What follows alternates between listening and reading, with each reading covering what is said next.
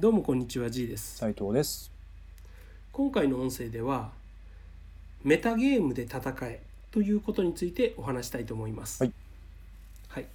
まずメタゲームっていう、まあ、言葉を知ってる方ってあまり多くないと思うんですけど、うん。メタゲームっていうのはそのゲームの枠の外にある、うん、そもそものゲームみたいな概念なんですね。うん。うん、もうちょっと具体的に説明しますと例えば、えー将棋とか囲碁のようなゲームがあった時に、うん、勝負そのものはあのじゃあ始めてください用意ドンみたいなところからがゲームじゃないですか。はいはい。うん、ところがじゃあその、うん、よく言われるこう場外試合というか、うん、席に着くまでの振る舞いだとか例えば遅れてくる早く来るとか、うん、どんな服装で来るとか、うん、そのゲーム以外にどんな言葉を話しかけるとかそういったところでもこう勝負っていうのは動くわけですよね。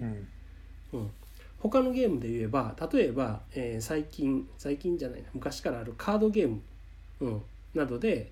えー勝負に持ち込めるカードっていうのをこう自分で編集できるあのカードゲームってありますうよね。ん。うん。よく遊戯王とかマジック・ザ・ギャザリングのような、はい。うん、そういったものの場合は、ね、そのゲームそのものはカードを並べてあのシャッフルして用意ドンで始まるわけですけどどんな相手と戦うのか何戦ぐらい何連戦するのか、うん、どういった傾向に今なってるのかっていう情報をもとに自分のカードデッキをどのように組み合わせるかどのようなものを準備するかっていうところも、まあ、勝利を得る上で大事なわけですよね。は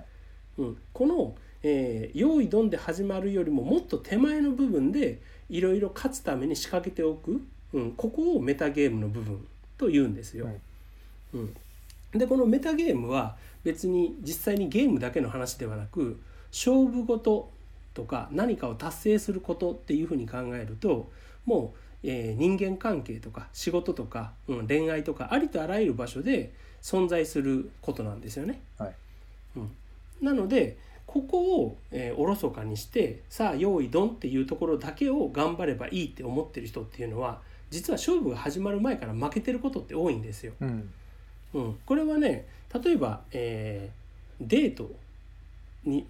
して考えてもらうと分かりやすいんですけど、ね、デートで、うん、自分の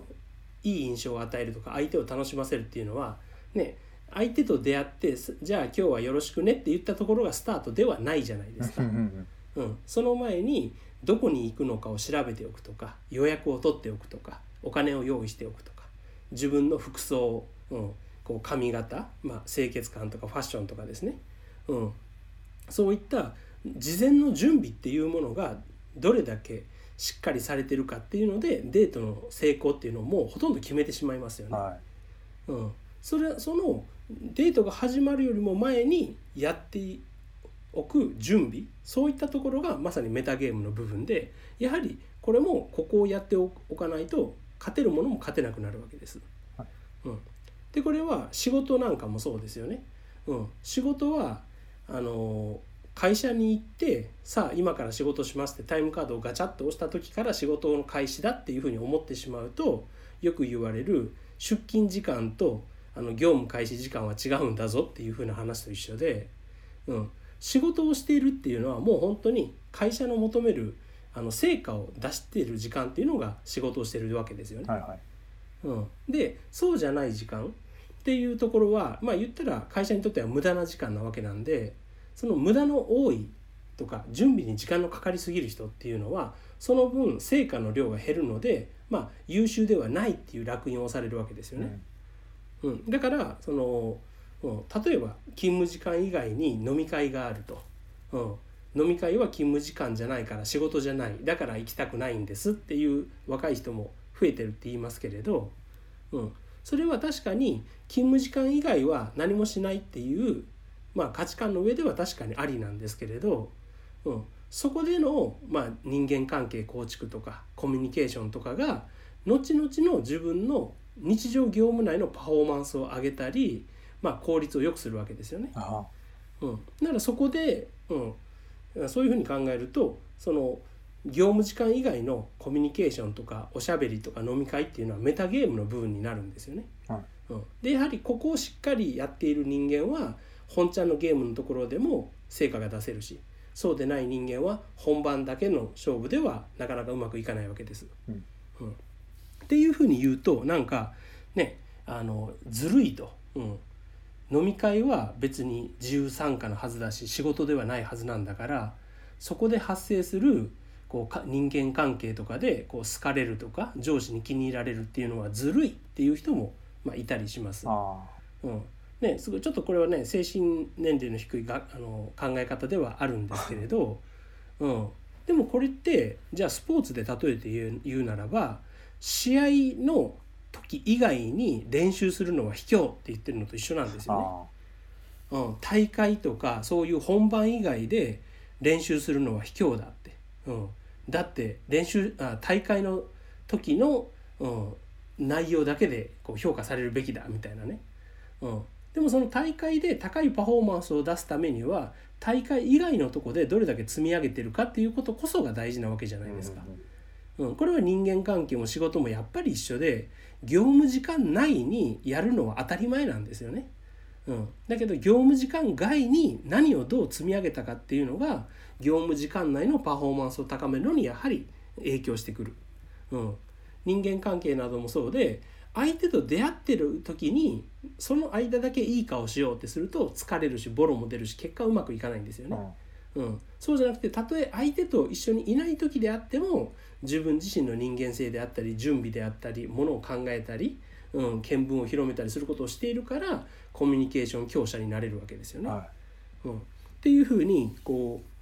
う、うん、メタゲームの部分っていうのがその本番の勝負で勝利を得るためには一番重要な部分であるにもかかわらず多くの人はメタゲームの部分で戦いが始まってるっていうことを知りもしないわけですよ。いうん。うん、デートは相手と会ってからが、うん、デートなんだとか、うん、仕事はタイムカードを押してからが仕事でタイムカードを押し終わった瞬間にもうしなくていいもんなんだとかですね、うん、そういうふうな発想でいると結局もう戦う前から負けてるんですよね。うん。うん、あのこれをねなんか「いやそこまでしなきゃいけないの?」とか、うん、そんなん言ってたらどんどん自分の時間持ってかれるっていうふうに思う方もいると思うんですけどでもやっぱりやるやつはやるんですよね。そうですよねうん、でやらないやつはやらない。うん、で結果やるやつの方がいい結果を出せて 社会的に、まあ、お金とか地位とかいいものを手に入れていくっていうだけの話ですよね。だからもし お金とか社会的地位とか評価とかそういったものが欲しいんであれば、うん、メタのメタゲームの部分も努力しようよっていう話なんですよ。うん、それをなんかねやってる人を、うん、やってない人間が見てずるいっていうのはもう本当子供の、うん、よその家の子供がゲーム持ってるずるいとか、うん、言ってるぐらいの精神構造なんだっていうことを知っておかないとですね、うん、なんか精神的に子供のまま社会に出てしまう人って結構多いのでまあ痛い思いをするんですよね。うん、大体ずるいっていう言葉がもうねあの大人になったらもう使うべきじゃないぐらいの言葉なんですよね。うんまあそれは置いといたとしてもというふうにもう実際世の中の、まあ、全てのことは本番よりも手前にあるメタゲームの部分で多くの、まあ、結果が決まってしまうとつまりもう戦いは、うん、その場に臨むよりも前にすでに始まっているわけでそこの準備とかそこで勝ちを収めることをしていないと、うん、うまくいくことは非常に少ないよと、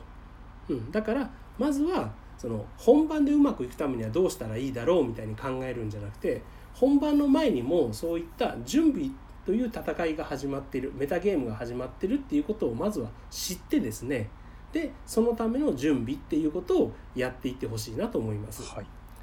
はい、じゃあ今回の音声は以上となります。ありがとうございました。ありがとうございました